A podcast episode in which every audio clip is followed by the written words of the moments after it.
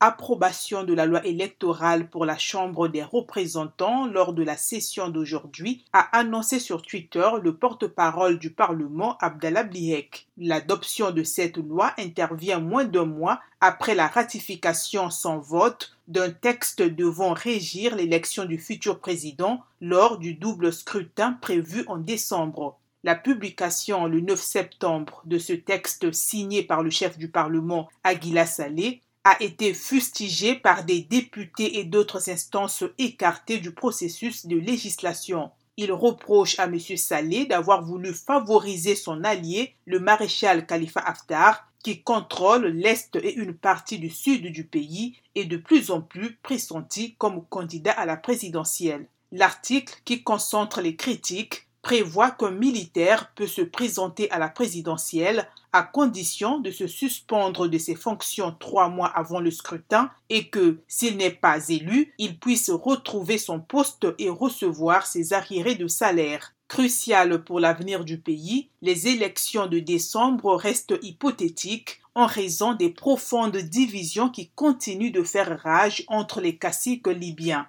Des représentants du Haut Conseil d'État libyen ont déjà appelé la communauté internationale à soutenir le processus politique en cours dans le pays.